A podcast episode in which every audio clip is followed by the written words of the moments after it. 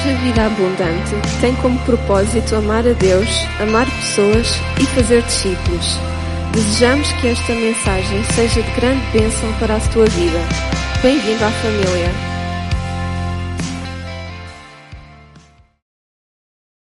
Vamos abrir a palavra de Deus em Mateus capítulo 4 e depois pode olhar para, para mim. Não, vocês não, não abram, Gabi. Glória a Deus. Uma, o título da mensagem de hoje é Uma igreja exemplar que paga o preço. Eu estava a orar e fui. Quem é que esteve aqui no 1 de janeiro de 2023? Levanta o braço. Acho que podia pregar a mesma mensagem. Um, dois, três, quatro, cinco.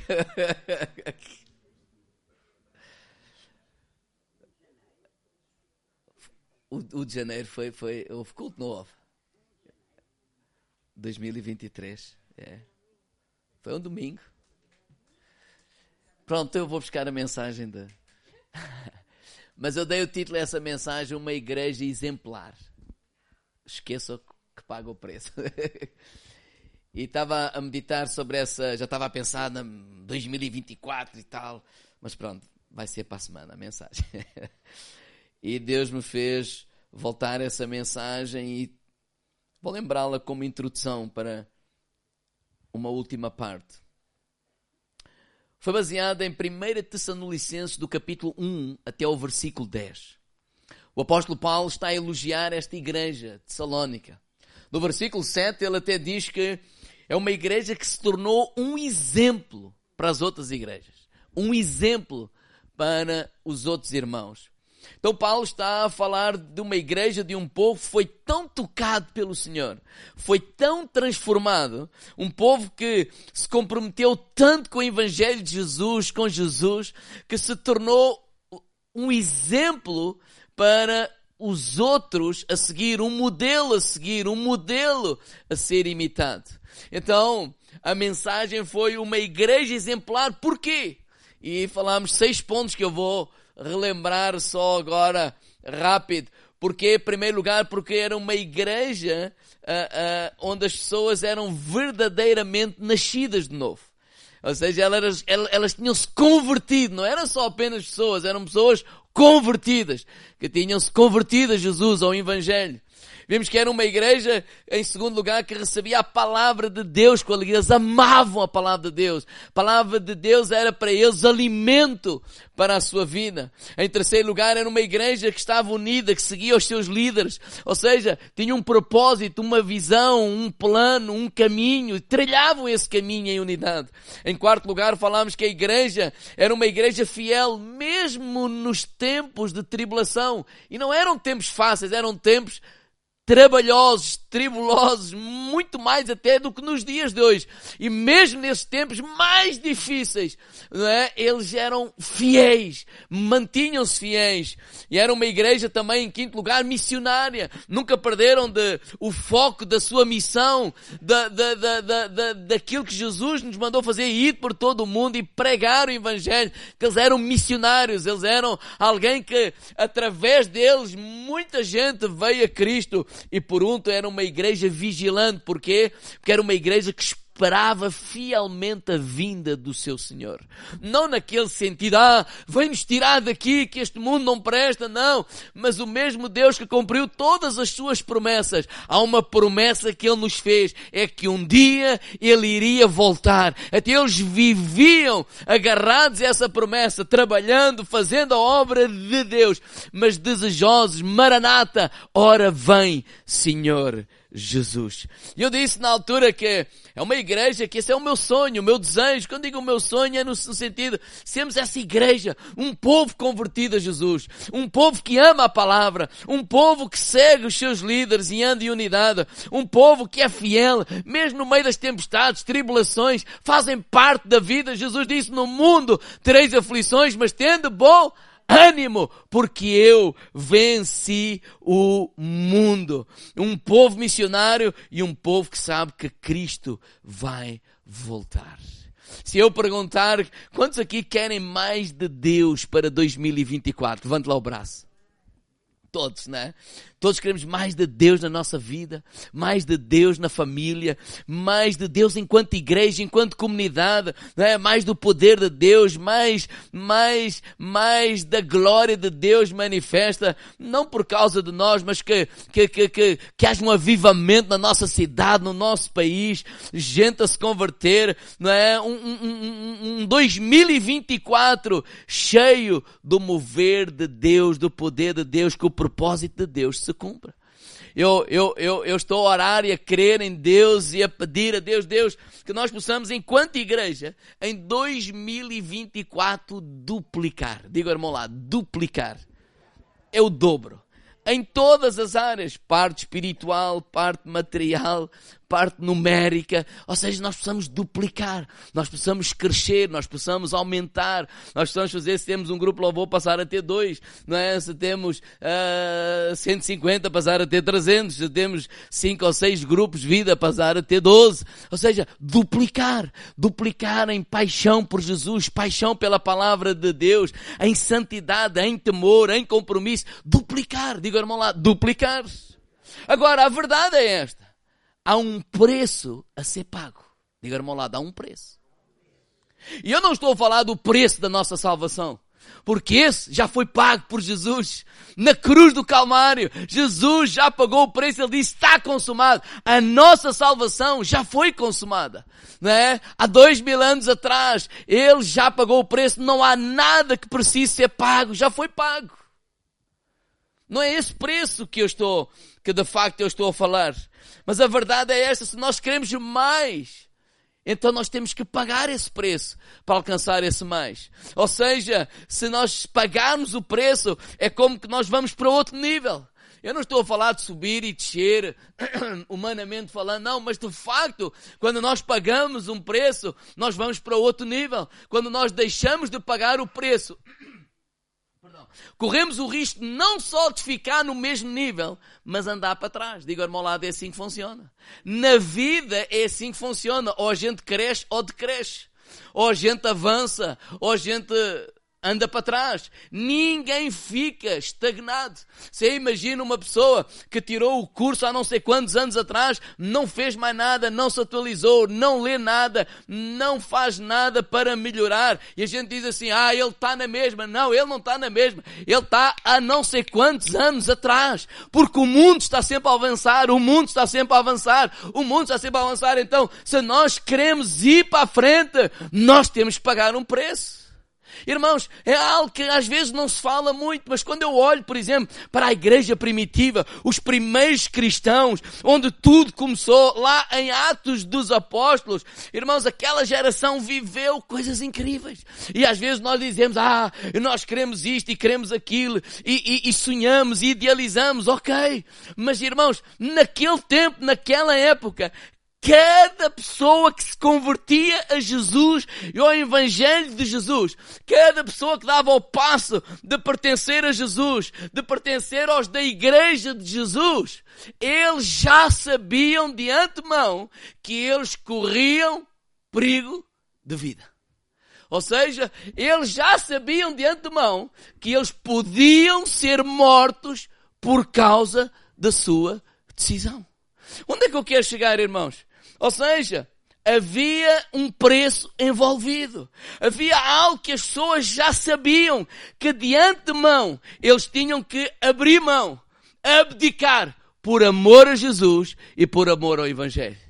E eu temo que nos dias de hoje nós possamos pensar que a, a, a seguir a Jesus, amar a Jesus, viver um cristianismo radical, que nós não temos que abrir mão de nada, que não temos que abdicar de nada, que vai ter tudo um mar de rosas, diga ao irmão ao lado, isso é uma mentira. Quando nós olhamos para a palavra de Deus, de facto vemos Deus se mover, homens e mulheres de Deus tiveram coisas incríveis, mas eles sempre tiveram que abrir mão de alguma coisa, que abdicar de alguma coisa. Há um preço a ser pago. E se nós queremos ir mais além, enquanto comunidade, na tua vida, se tu queres ir mais além, queres alcançar alguma coisa, diga ao irmão ao lado, há um preço a pagar. Diga, se tens aí algum jovem ao teu lado e assim, meu amigo, Há preços que precisam de ser pagos. Se tu não os pagares, ninguém paga por ti. Ninguém, ninguém. Mateus capítulo 4. Vamos lá.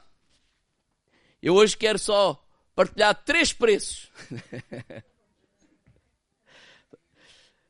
Mas há muito mais. Primeiro, pagar o preço das prioridades. Pagar o preço das prioridades. Pagar o preço das prioridades. Podemos dizer todos juntos?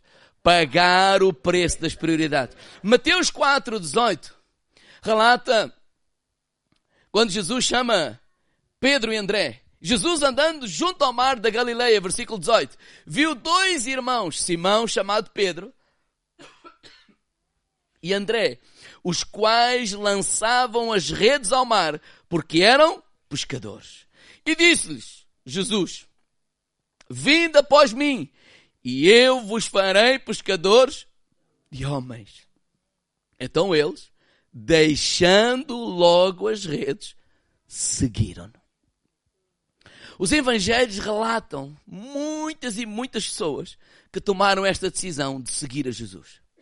E em todos esses relatos, nós vemos que essas pessoas tiveram que tomar ou pagar o preço das prioridades. Eles tiveram que largar alguma coisa em prol de seguir a Jesus, de seguir o reino de Deus, a vontade de Deus para as suas vidas. Irmãos, não há nada de errado ou não é necessariamente errado ou pecaminoso as redes. Quando nós olhamos para este exemplo, por exemplo, eles estavam em alguma coisa que é normal. Era o seu trabalho, era as redes, era a pesca, não é? Então não há nada de mal, não é nem há nada de pecaminoso, mas apenas eles tiveram que confrontados com uma com uma com uma palavra do Senhor, eles tiveram que tomar uma decisão. Eles tiveram que escolher. Irmãos, eu não sei se irmãos se lembram, mas a primeira série de janeiro deste ano foi sobre escolhas. Escolhas. Queremos mais de Deus.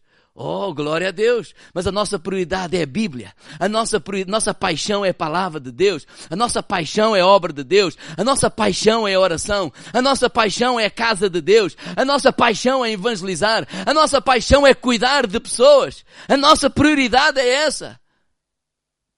Por que, é que eu estou a dizer isso? Porque se essa não for a nossa prioridade, não é esses resultados que nós vamos ter. Irmãos, os nossos hábitos vão determinar os nossos resultados. Nada muda de 2023 para 2024 a não ser o calendário. Às vezes, essa mudança no calendário pode nos ajudar a tomar decisões. De quê? Por exemplo, mudar os nossos hábitos. Mas se nós não mudarmos os nossos hábitos, continuarmos com os hábitos que tínhamos em 2023, nós vamos ter os mesmos resultados que tivemos em 2000 em 24 vamos ter os mesmos resultados que tivemos em 2023. Por quê? Porque os nossos hábitos vão determinar os nossos resultados. Não queres aquilo que estás a ver na tua vida? Diga ao irmão lá, muda os teus hábitos muda os teus hábitos. Porque os teus hábitos, eles vão levar-te a resultados, os novos hábitos vão te levar a resultados diferentes. E esses hábitos, irmãos, funcionam como sementes. Se eu não semear nada hoje, eu não vou colher nada lá amanhã. Se eu não preparar o meu futuro, semeando, semeando, semeando, e a altura da, seme, da, da, sementeira, não é? É a altura que não vejo resultados. É a altura que eu não vejo, mas é a altura que eu estou a semear o meu futuro. Eu estou, eu estou, eu estou a olhar não para aquilo que eu estou a fazer agora, mas aquilo que, aquilo que eu estou a fazer, o resultado que ele me vai dar lá à frente. Então é importante nós compreendermos isto. Funciona assim em todas as áreas da nossa vida. Diga ao irmão lado, é assim que funciona. Não, não há, não há, não há que pensar, ah, funciona. Não, é assim que funciona. Por, por exemplo, jovem, o que é que tu queres ser na vida? Imaginemos assim, olhar para o, olha, eu quero ser músico. Ok, tem problema nenhum. Então, o que é que eu vou fazer? Vou estudar. Vou treinar. Vou ser disciplinado. Diga, irmão lá, treinar. Diga, irmão lá, treinar. Treinar. Treinar e treinar e treinar. Irmãos, nós só fazemos bem aquilo que repetimos muitas vezes. É assim quando eu faço surf. Já depois de velho. De velho, não. não é? Nós só conseguimos quando repetimos. Ah, eu não sou capaz. Claro que não és capaz. Mas se treinares, e se treinares, e se treinares, e se treinares, e se treinares, e se treinares, e se estudares, e se fores ver, quem sabe, e preparares-te. Mas muitas vezes, ah, pastor, mas eu não tenho oportunidade, então, olha, vou ficar aqui quieto. Não. Se tu ficares quieto, no dia que a oportunidade aparecer, tu não estás preparado e vais perdê-la. E vais continuar a queixar que ninguém te dá a oportunidade. E sabes porquê que não tens a oportunidade? Porque tu, no tempo em que parece que nada está a acontecer, no tempo em que tu estás escondido, entre aspas, tu não te preparaste, tu não estudaste, tu não fizeste a tua parte para que no dia em que a oportunidade apareça, tu a agarres e estavas preparado. Então fazes como deve ser. Porquê? Porque não foste preguiçoso. Oh, irmãos, é assim que funciona. Pedro e André, o que é que eles fizeram? Olha o versículo 20. Então deixaram logo as redes e seguiram. Deixaram as redes para trás. Há um preço a pagar. Há algo a deixar para trás. Há algo a abandonar. Oh, irmãos, porquê? Porque não faz parte do nosso futuro. Irmãos, quando falamos de prioridades, falamos em largar algo. Ah, eu quero emagrecer. Larga o açúcar. Qual é o novo hábito? Faz exercício. E vamos fazer isso não uma vez, não duas vezes, mas fizeres isso cada dia, cada dia, cada dia, cada dia, cada dia, cada dia. O que é que vai acontecer? Vais ter o resultado. O problema é que nós queremos fazer tudo no mesmo dia. Nós, eu estou incluído, não é? Queremos orar no mesmo dia, queremos fazer dieta no mesmo dia. Queremos fazer, agora, agora não como mais. Depois desaparece. Esse é o nosso problema. Se nós corremos, por exemplo, 5 km por dia, faz a conta, durante 365 dias, no final do ano, tu corres mais de 2 mil km e dizes assim, o que, é o que eu sou capaz sim? Só que não foi de uma vez. Foi 5 por dia. Foi 5 por dia. Foi 5 por dia. É assim que funciona. Nós temos que deixar algo para trás. Nós temos que abandonar algo. Por isso é que nós dizemos aos jovens: o que é que tu queres? Quais são as tuas prioridades? O que é que tu queres ser na vida? Porque algumas pessoas dizem: ah, eu quero ser doutor, ou eu quero ser engenheiro, ou eu quero ser mecânico. Mas eles brincam durante este tempo. Eles, eles, eles usam mal o seu tempo. Eles não, eles não definem bem as suas prioridades. E depois vão colher lá, vai, Deus não me ama. Não, Deus ama. Tu é que não foste sábio. Amém. Irmãos, há sempre coisas que nós vamos ter que deixar. Talvez um trabalho melhor, talvez um trabalho até mais, melhor remunerado, talvez até o conforto por causa desse melhor trabalho. E não tem problema nenhum esse trabalho. Não tem problema nenhum. Não, tem não é uma questão de ser pecado. É uma questão qual é a vontade de Deus para a tua vida. Qual é o propósito de Deus para a vida. Nós temos que parar de tomar decisões baseado no dinheiro. Nós temos que parar de tomar decisões naquilo que eu acho que é melhor. Mas Deus, qual é a tua vontade? Qual é o teu propósito? Aquele caminho é bom ou parece bom e é é bom para outras pessoas, vai-se ganhar mais, mas se não é vontade de Deus para a tua vida, nega isso, obedece a Jesus, porque lá à frente Ele tem melhor para ti. É assim que funciona, irmãos. Vocês imaginam uma jovem que ela ama a Jesus, quer seguir a Jesus, está apaixonada por Jesus, tem alvos na vida e de repente aparece aí um Dom Juan e ele diz, ah, ah, ele é tudo o que eu queria. Ah, ele é tão bonito. Ah, Ok, mas tem um pequeno não. É que ele não quer nada com Jesus.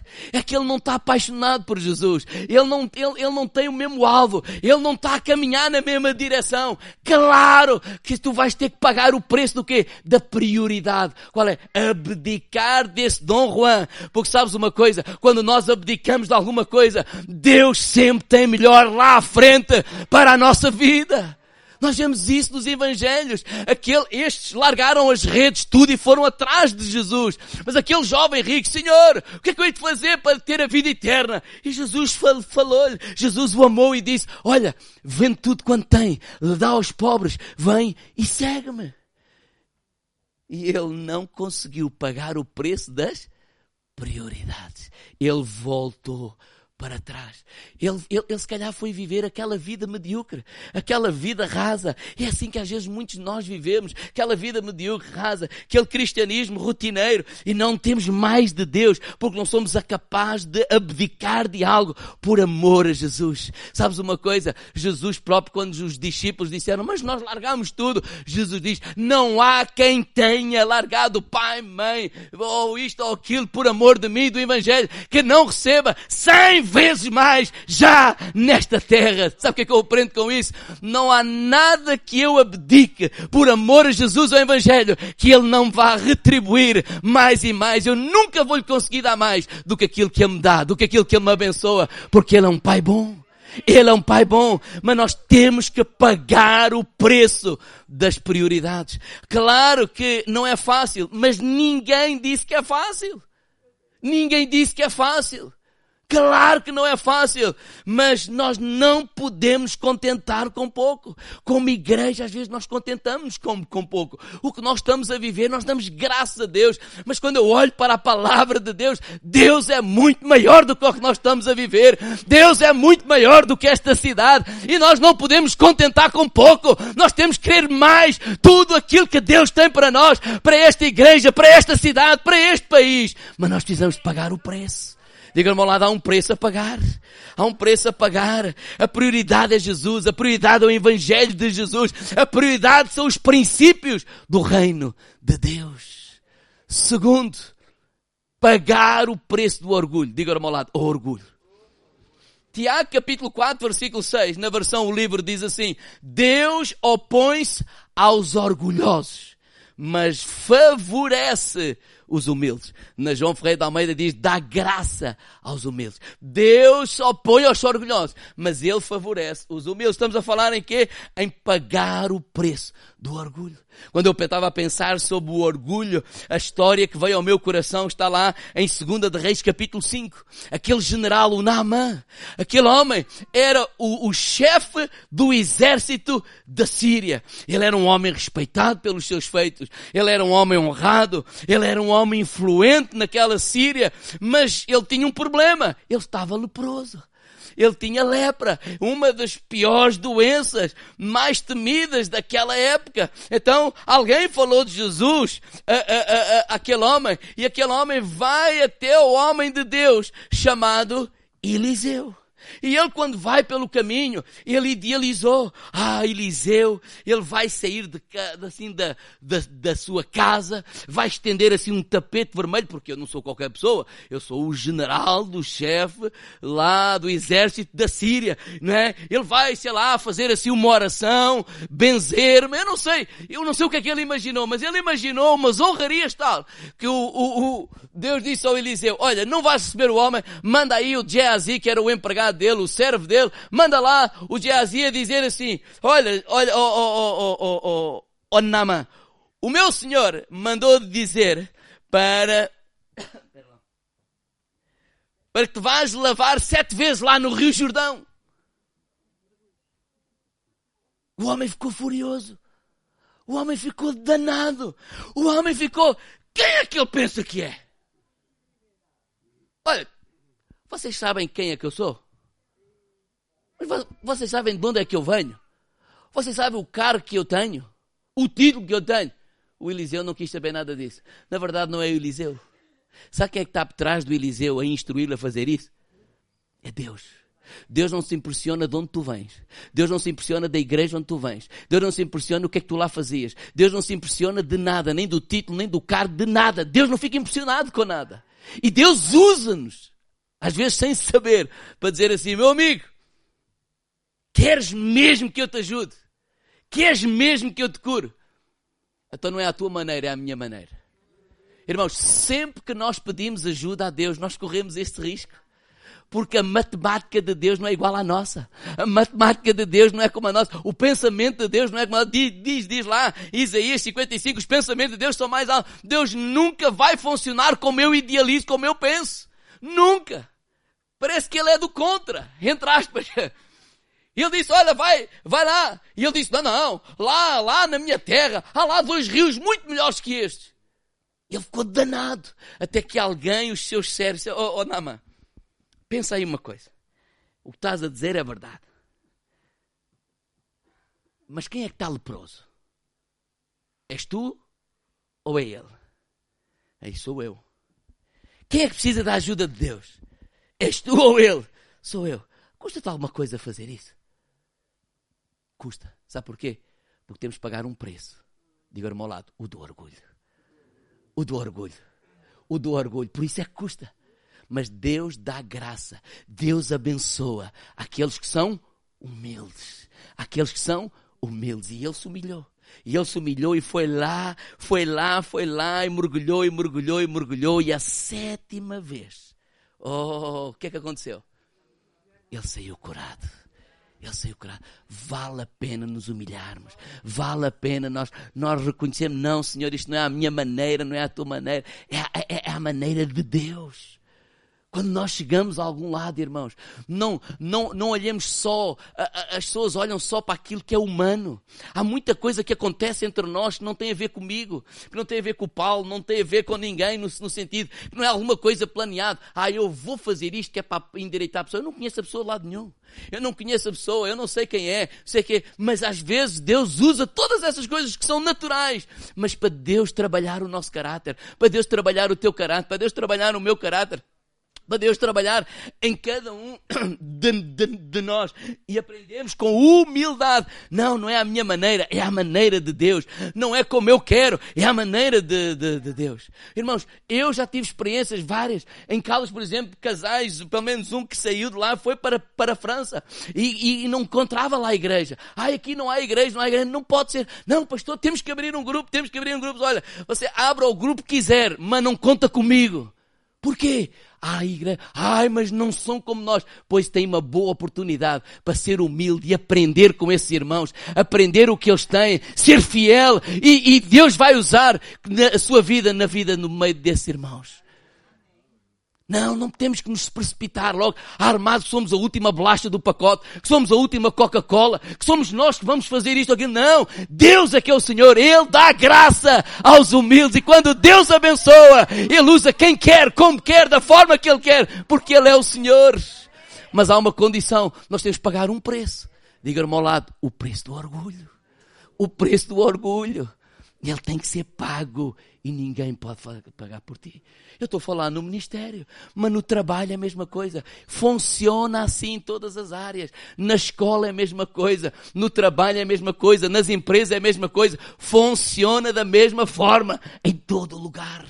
Nós temos que pagar um preço, o preço do orgulho. Mas nesta história, antes de eu passar para o ponto seguinte para terminar, há, uma, há, há um, um, um, outro interveniente que eu quero chamar a vossa atenção. É a menina. Porque este homem foi parar lá ao Eliseu porque houve uma menina que falou de Jesus à mulher de Nama uma menina que tinha sido levada escrava, uma menina que não estava na casa dela, uma menina que não imigrou para aquele lugar, não, não foi atrás de um sonho, não, raptaram, trouxeram como escrava para aquele lugar. E ela estava a servir aquela senhora. E ela falou de Jesus àquela senhora. Aquela senhora falou ao seu, ao seu marido. E olha o que Deus pôde fazer. Um milagre na sua vida. Sabe uma coisa, irmãos? O orgulho é uma das razões porque nós não falamos mais de Jesus às outras pessoas. Não me levem a mal, mas nós às vezes não somos tão ousados em relação à nossa fé. Sabe porquê? Por causa do orgulho. E porquê que eu estou a dizer isso? Porque estamos mais preocupados com o que as pessoas vão pensar a nosso respeito do que preocupados com a ordem de Jesus. E essa é uma verdade. Quantas vezes isso já aconteceu comigo? A gente fica ali meio travados, meio, meio, pá, porquê? Porque já passámos por experiências em que, ah, não, esta pessoa é fixe, não, esta pessoa, não, tem uma mentalidade e tal. Mas no dia em que dizemos que somos de Jesus, que acreditamos em Jesus, que vamos à igreja, Oh, há pessoas que já criticaram, há pessoas que já puseram de lado, há pessoas que já nos olharam de lado, uma série de coisas, mas esse é o preço a pagar. Nós temos que pagar esse preço do orgulho, estar mais importados, irmãos, com aquilo que Cristo pensa de nós do que com aquilo que as pessoas pensam de nós. Olha, se ela ficasse preocupada com aquilo que aquela senhora ia dizer, ainda vai me chamar maluca, ainda me vai chamar isto ou aquilo, mas sabe uma coisa, se ela estivesse preocupada com isso, ela não tinha ousadia de falar, ela falou com ousadia. E essa palavra palavra foi aceita e foi recebida e esse homem foi até o homem de Deus e ele pôde experimentar a graça e o poder de Deus. Quantas pessoas não experimentam a graça e o poder de Deus nas suas vidas? Porque nós nos acanhamos, porque nós ficamos preocupados. O que é que pensam de nós? E isso é, é, é uma palavra atual para o nosso país, Portugal, onde nós estamos a viver, que não é assim tão, tão, tão, tão normal falar de Jesus, não é? Se falar das, da, da, da, das, como é que se chama? Das energias, se falar assim de, sei lá, da espiritualidade, sim, mas se falarmos de Jesus, da igreja, de vir à casa de Deus, de domingo vimos à casa de Deus, muitas pessoas vão dizer, ah, eu não quero cair essa religião, eu não quero, não, e temos que pagar o preço do orgulho. Vão, vão pensar menos bem de nós, vão olhar para nós, se calhar alguns, menos de outra forma qualquer, mas esse preço precisa de ser pago. Quanto mais pagamos o preço do orgulho, mais nós vamos falar de Jesus. Vamos falar de Jesus na escola, porque na escola vocês jovens é a mesma coisa. Quando nós não temos que ter vergonha de falar, ah, mas eles não querem saber, não interessa. Eu não estou a dizer em convencer, é toda a gente saber que eu sou de Jesus, eu creio em Jesus, eu sigo a Jesus, eu amo a Bíblia, eu sou um cristão. Amém. É esse, é esse, mas precisamos de pagar o preço. Há pessoas que vivem numa firma durante 30 anos, ninguém sabe quem eles são. São tipo agente 007. E sabe por, porquê? Não é por maldade. Mas temos que pagar esse preço do orgulho. Ficamos preocupados. Eu estou a falar de mim mesmo. Eu fico preocupado com as pessoas pensam. Eu não gosto que digam mal de mim, como qualquer outro, não é? Mas eu tenho que vencer isso. Eu tenho que ultrapassar isso. Não importa. Não importa o que os outros pensam. Não importa. Nós só temos uma vida. E enquanto temos esta vida, nós temos que fazer a vontade e o propósito de Deus. Porque depois vai ser tarde. Pagar o preço do orgulho. Por último, pagar o preço da oração. Diga, irmão lado, pagar o preço da oração. Oh, irmãos. Jesus não vem até a nossa geração só porque temos uma igreja fixe. Só que temos uma igreja, sei lá, da moda. A presença de Deus não vem até nós porque nós temos luzes, porque nós temos multimédia, porque fazemos o culto mais longo ou menos longo.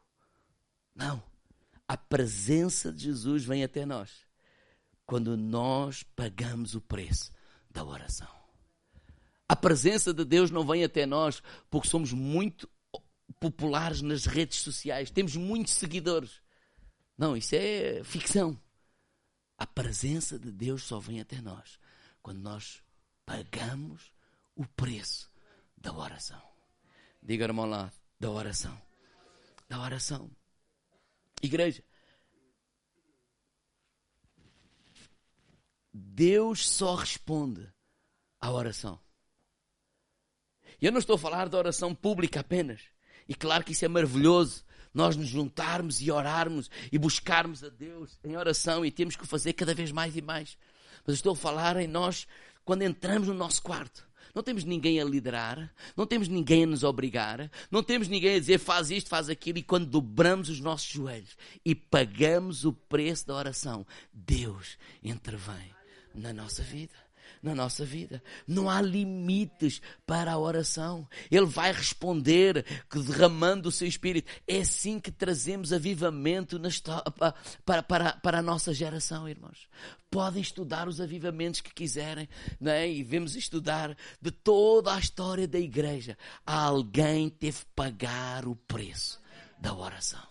E normalmente, uma coisa curiosa é que a, a, a nova geração, os jovens, foram eles que pagaram esse preço. Não só os irmãos mais velhos, mas jovens apaixonados por Jesus. Tão apaixonados por Jesus que eles começaram a se juntar e a orar e a buscar a Deus e a buscar a Deus e a buscar a Deus.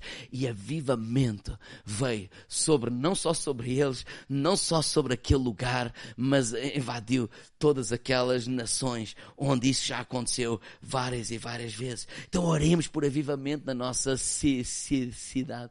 Deixemos que seja Deus a nos guiar, porque nós precisamos, sim, orar, mas nós precisamos de sim agir, mas não agir da nossa força, não agir com a nossa capacidade humana, mas deixar que seja o Espírito de Deus a agir na nossa vida, na nossa vida. Irmãos, para terminar, eis do capítulo 17. Eu vou só citar esta passagem, que é quando Amaleque faz guerra ao povo de Israel, aos israelitas. E esta passagem nos, nos conta que Moisés dá instruções a Josué. E diz: Olha, Josué, pega aí nos homens fortes e vai lá para a batalha. E eu vou subir ali à montanha. Então, havia duas coisas que está aqui a acontecer. Josué e um povo estão na batalha, lá a lutar fisicamente, e Moisés está lá no cume da montanha a orar ao Senhor. E diz a Bíblia, relata que Moisés já tinha uma certa idade. E quando Moisés se mantia com os braços levantados, diz que uh, uh, o Josué e o povo iam vencendo, iam vencendo, estava quase, quase lá. Mas Moisés, porque já estava uh, com uma certa idade, ficava cansado, os braços baixavam e diz que o, o Amaleque, ou o, o inimigo, começava a prevalecer. E isto aconteceu várias vezes. Até que Arão e Ur perceberam isso. E sentaram lá o homem e levantaram um de um lado, outro do outro. Levantaram os braços de Moisés. E ficou ali. Os outros dois a sustentar aqueles braços. E diz que então Josué e o povo venceram a Maleca ao fio da espada. Oh, igreja, não se deixe enganar. Não há substituto por uma vida de oração. Não há substituto. Não há substituto. Não há substituto. Não há substituto. Eu estava a ouvir uma vez uma jovem quase cega e surda. Com 14 anos. E ela deu um testemunho que ela tinha o desejo que a sua escola fosse tocada por, por Deus. Então ela teve um pensamento fazer alguma coisa para o dia dos namorados. Então fez, teve meses a preparar uns corações. E depois com uma dedicação, alguns 200 ou o que é que foi, pediu ao pastor dela para assinar para todas as igrejas da cidade.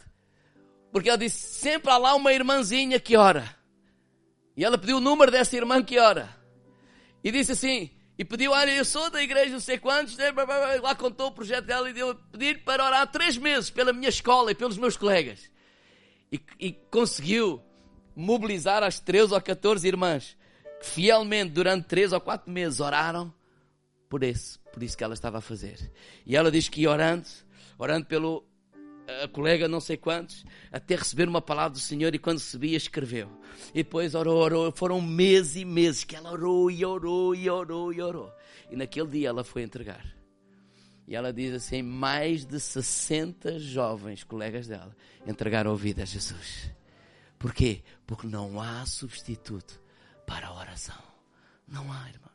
Então não estamos a falar de alguém, de nós enchermos igrejas. Não estamos a falar do negócio. Não estamos a falar de, de alguém que quer aparecer e então ter... Não, não, não, não. Estamos a falar de alguém que ama Jesus de tal forma que sabe que aquelas pessoas estão condenadas ao inferno. Que ela dedicou, ela disse, olha, eu não posso ver muito bem, eu tenho quase que não ouço, mas eu posso orar por essas pessoas. E ela orou, e orou, e orou, e orou. Ela pagou o preço da oração. Oh, irmãos, muitas vezes nós queremos ver Deus a mover-se, mas nós é que não nos movemos uma palha. Nos foi pregado um evangelho, às vezes, um pouco egoísta, a pensar em nós. Eu estou salvo, agora quero mais isto, agora quero mais aquilo, agora quero mais. E claro que Deus nos quer abençoar. Mas nós não nos podemos esquecer que Deus nos deu uma missão. No dia em que entregamos a vida a Jesus, nós entramos num exército que tem uma missão, que tem uma missão, que tem um propósito, levar Jesus às outras pessoas, às outras pessoas. E a nossa missão não para.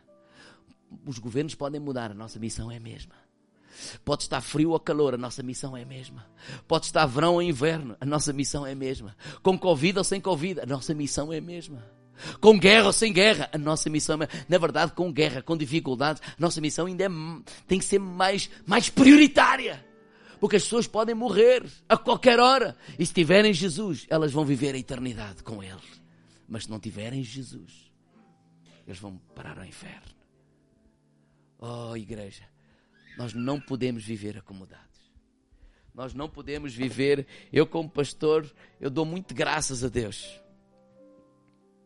Eu não tenho falta do meu salário. Eu não tenho falta de nada. Mas eu não posso viver contente com as cadeiras cheias. Nós não podemos viver contentes com, com os irmãos a fazer isto, com o teatro. Glória a Deus por tudo isso. Mas vamos alcançar mais. Nós só temos uma vida. Eu já vou com 51. E a coisa está a passar mais rápido do que eu pensava. Eu acho que a partir de uma certa idade o nosso relógio, não sei, os dos jovens não, mas o nosso parece que acelera, anda ao dobro. É ou não é? E nós temos que continuar a fazer a obra de Deus. Nós temos que deixar a igreja para aqueles que vêm atrás. Mas temos que dizer ao pessoal jovem: Pessoal, isto não vai lá com Instagrams. Isto não vai lá com Facebooks. Isto não vai lá com luzes. Isto não vai lá com nada. A não ser com oração.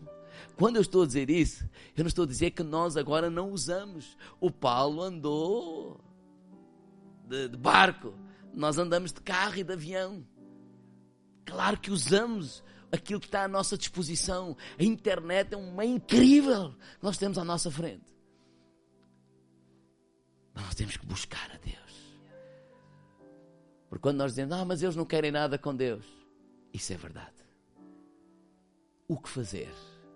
Orar e clamar e clamar. Se o meu povo se chama pelo meu nome, se orar, se buscar a minha face, se se arrepender dos seus maus caminhos, eu dos céus ouvirei a sua oração e sararei a sua terra. Não é hora para divisões.